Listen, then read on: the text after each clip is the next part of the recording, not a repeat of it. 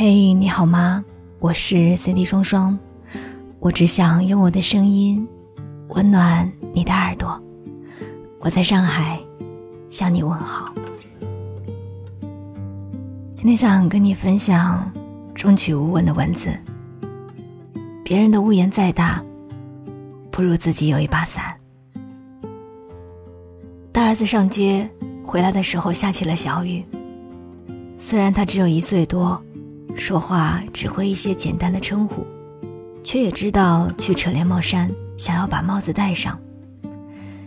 因为出门没有带伞，连帽衫很快也会被打湿，只能赶紧带着它找了一个商场躲了一会儿。我记得自己小时候上学，每逢下雨天，特别羡慕那些条件好的同学，他们有漂亮的雨伞挡雨，雨停了还能拿出来耍几下。特别威风。我的雨具是奶奶亲手制作的，一个饲料袋，衬一层透明袋子，在头和双手的位置剪三个洞，头上戴个草帽便可以上学了。要是面对突如其来的一场雨，因为没有带雨具，就只能跑到别人家的屋檐下避雨。但是屋檐大的人家，小孩却很讨嫌。总是哭闹着要把避雨的人赶走。小主人不乐意，你就没有办法停留。回首这一路走来的风雨泥泞路，被董宇辉的一句话给治愈了。他说：“人生哪有什么避风港？风来了，我慢慢走；雨来了，我靠边走；打雷了，我捂着耳朵走。”我一个人走了好久好久。我们总是这样拼尽全力，想把所有能照顾的都照顾好，却唯独忘了照顾好自己。当你尝尽了社会的无情、金钱的压力、爱人的不堪、人性的险恶时，你就会明白，别人的屋檐再大，都不如自己有一把小破伞。人到了一定岁数啊。自己就是自己的屋檐，再也无法另找地方躲雨了。郭德纲曾经说过一段话，现在突然觉得感触很深。穷人站在十字街头耍十把钢钩，钩不着亲人骨肉；有钱人在深山老林耍刀枪棍棒，打不散无意宾朋。郭德纲穷困潦倒、走投无路的时候，也想过借主流相声界的屋檐避避雨。只要别人给他一口饭吃，他甘愿当一条狗；但是别人非要轰他走，残羹剩饭都不给他一口。他只能只身闯荡北京，跟着小戏团唱评戏，干了两个月，一分钱没拿到。有一次凌晨下班回家，公交车没有了，没钱打车。他就绕着马路牙子一个人往家走，有一个开黑车的问他去哪儿，他说自己没钱，兜里仅剩两块了，还有一块表可以抵车费。司机听完一脚油门扬长而去，他只能继续往前走，遇到一个卖包子的，买了几个包子先垫垫肚子，扶着栏杆走到一座大桥中间，身后的大车一辆接着一辆。心里甚至想过，要是真撞死就好了，也不用遭这份罪。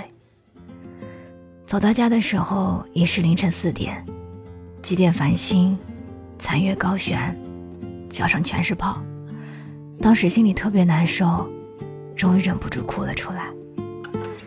那个凌晨四点走路回家的夜，让他明白了：大英雄手中枪，翻江倒海，抵挡不住饥寒穷三个字。黄连苦，无钱更苦；冰春薄，人情更薄。可也是那些处处遭人排挤、一个人淋雨的日子，让他独自撑起了一片天，有了德云社。多年后，他在《过得刚好》里写道：“一步一步的苦熬、苦夜，终于我们也能看到花团锦簇，我们也知道了灯彩佳话。”那一夜，我也曾梦见百万雄兵。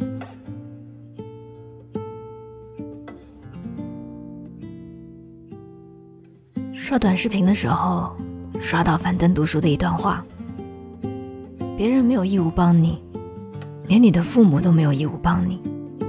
父母把你养到十八岁，社会规定的义务就完成了。接下来，他们要过自己的生活，没有义务帮你完成所有的事儿。你遇到困难，你不高兴，所有人都要看你的脸色行事，那就代表着你还没有长大。人一辈子能给你撑腰的人只有自己，别人的屋檐再大，都不如自己有一把小伞。求人如吞三尺剑，靠人如上九重天。天上下雨地上滑，自己跌倒自己爬。要想别人帮你一把，也得烟换烟，茶换茶。小时候会为了得不到一颗糖而哭闹不止，长大后吃了上顿没下顿，也只是一个人躲起来叹气。小时候总以为打碎碗就是天大的事儿，长大后遭人暗算，打碎牙。也只是和血一起吞下。随着慢慢长大，身上的担子越来越重，却一步也不敢停下来，不敢轻易倒下，因为身后空无一人。早就让雨淋透了，只能直面人生，已经没有地方可以躲雨，而自己，才是自己唯一的屋檐。我是森你双双。虽然，或许我跟你一样，都不是那么想长大，但我还是愿你能够在风雨交加的人生当中，可以为自己撑一把伞，能护家人周全。我们下期再见。